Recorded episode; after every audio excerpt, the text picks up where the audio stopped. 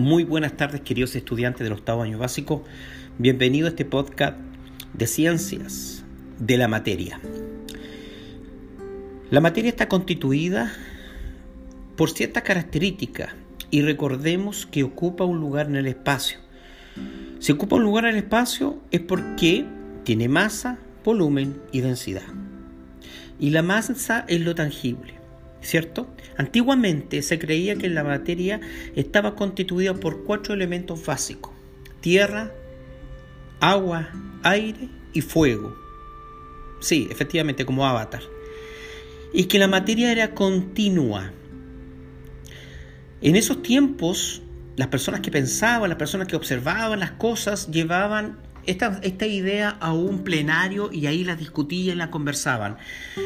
Y llegó un personaje llamado Demócrito, Leucipo, que también era discípulo. Y Demócrito llevaba una nueva idea diciendo que la materia no era continua, sino discontinua, que estaba formado por partículas. Y estas partículas llamadas átomos. ¿Cómo lo descubrió él? Él decía que si yo agarro una piedra y la empiezo a, a desminuzar, la piedra va a llegar a un punto en donde me encuentre con una partícula que no la pueda dividir más. En, en griego eso se llama átomo. Fue y presentó su idea.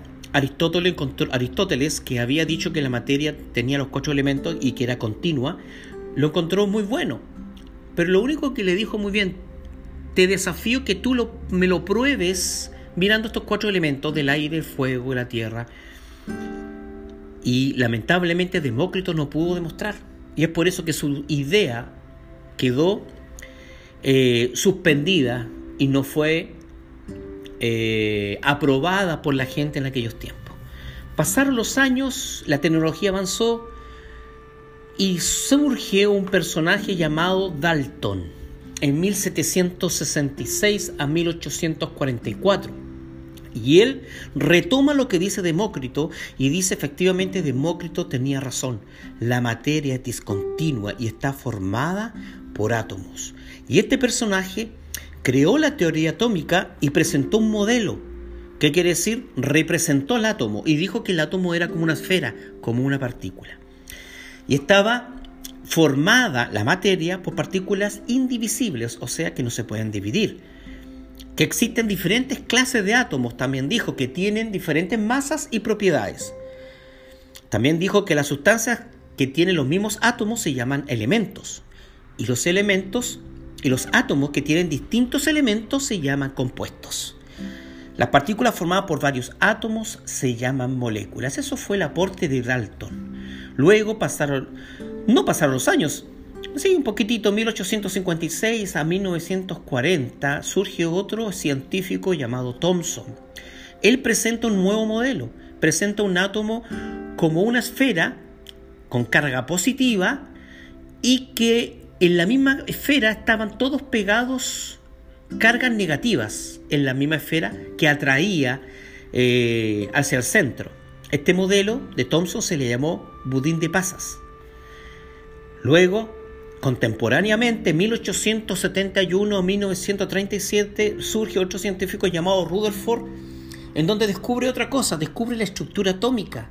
Él decía que no los electrones no estaban pegados al núcleo, sino estaban dando vuelta alrededor del núcleo, ya a una gran distancia, girando alrededor eh, del núcleo del átomo, con carga negativa, sí, efectivamente, y lo que el centro o el núcleo tenía carga positiva. Este modelo que presenta Rutherford se llama modelo sistema planetario. Pero este modelo presenta algunos errores. los errores que presenta este modelo de Rutherford son que las cargas que emiten energía, ya, en movimiento, caerían al núcleo en algún momento, cosa que nunca ocurre.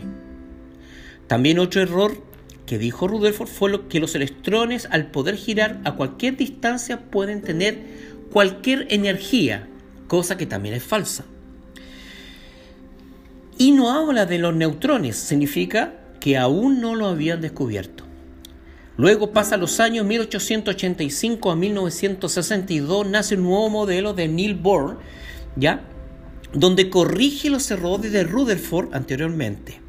Este modelo se le llama también por los niveles de energía.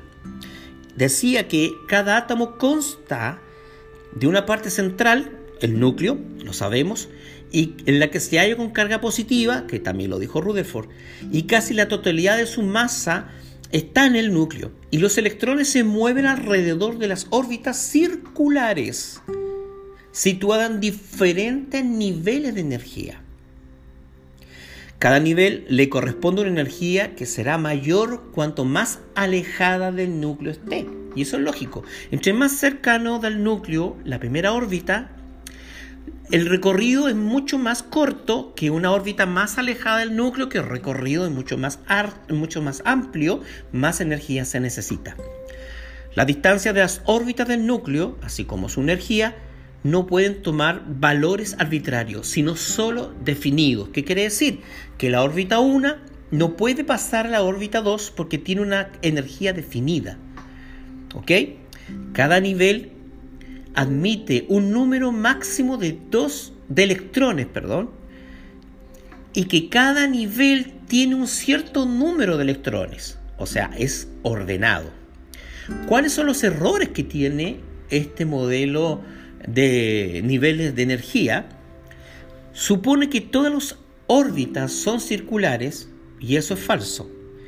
Supone que el núcleo es estático que, cuando se mueve alrededor de su centro de gravedad que también es falso. Si ustedes se están dando cuenta que cada modelo que es representado tiene errores, ¿por qué? Porque la tecnología que ellos tenían en aquel momento no podían seguir descubriendo más. Y el último modelo y el modelo actual es lo que ya habíamos hablado en sala, que es de Schrödinger y Heinzberger, en donde dicen que el átomo es dual, hay una dualidad atómica. El átomo es tiene órbitas como también tiene ondas. Entonces los electrones se mueven alrededor del núcleo efectivamente y el núcleo es donde tiene la mayor cantidad de masa.